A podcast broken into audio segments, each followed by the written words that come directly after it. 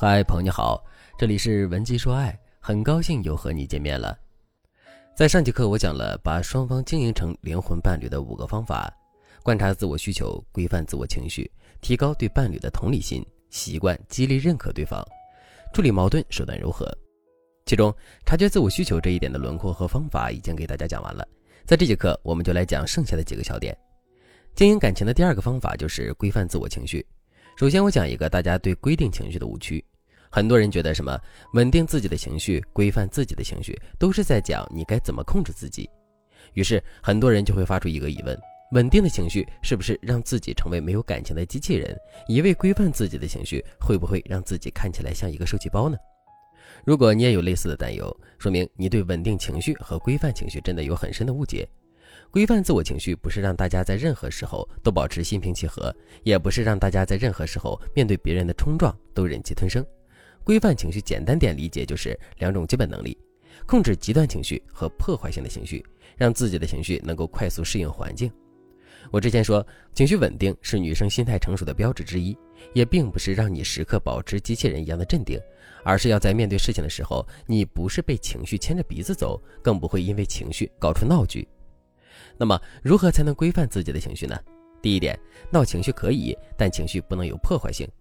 我之前的粉丝优米，长相特别可爱娇小，三十岁了，皮肤好的像高中生一样，但唯一的缺点就是脾气说来就来。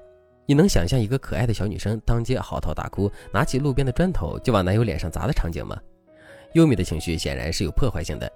如果你每次情绪不好的时候都这样，你对着伴侣就是一顿输出，虽然你气完了就完了，你根本不在意。但是伴侣受伤害的心该怎么恢复呢？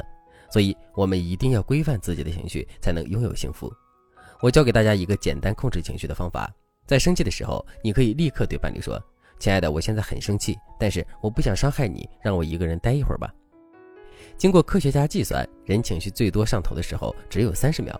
挺过暴怒时的前三分钟，告诉伴侣你不想伤害他，都是缓解你们之间紧张情绪的好方法。第二点，不要用负面情绪表达需求。比如，你的男朋友发消息不回，无法规范情绪的人会怎么做呢？一般来说，他们会胡思乱想、上纲上线，随意迁怒其他人。我接过一个案子，女生发信息，男生没有第一时间回复。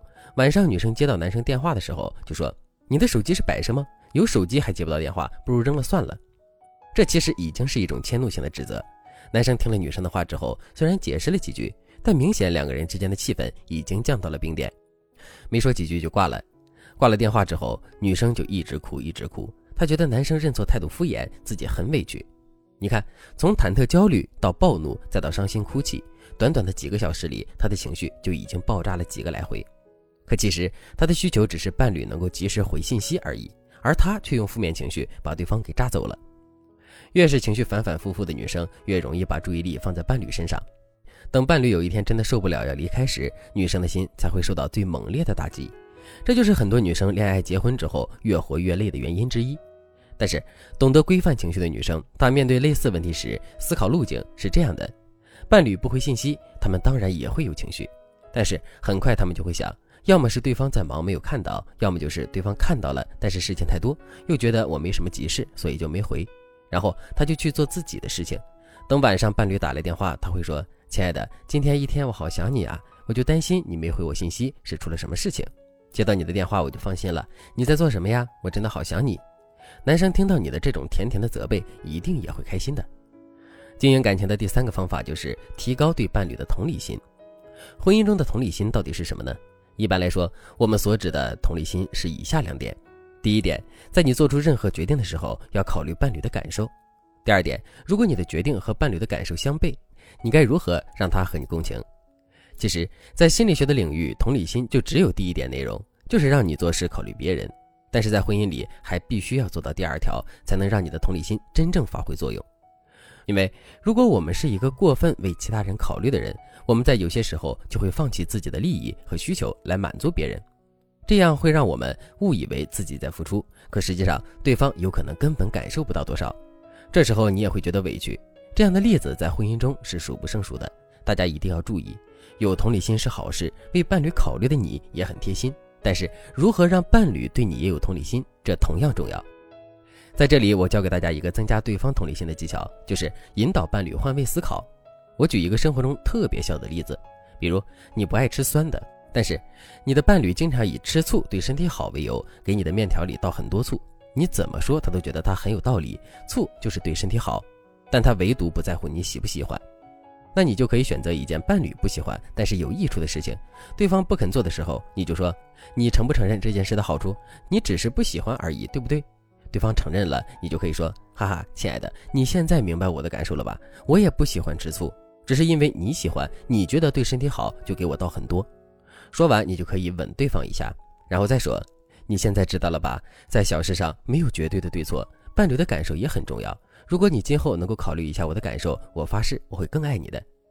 这个场景的设置就是既教育了对方，又不让对方难堪。最后，你还用亲密的肢体动作和撒娇类的引导语说出你的期望和你给对方的回报，这样对方的行为模式、思维模式就会逐渐向你想要的方向靠拢。经营婚姻的几个方法，我们都已经讲了两节课了，当然还有更多关键和核心的内容。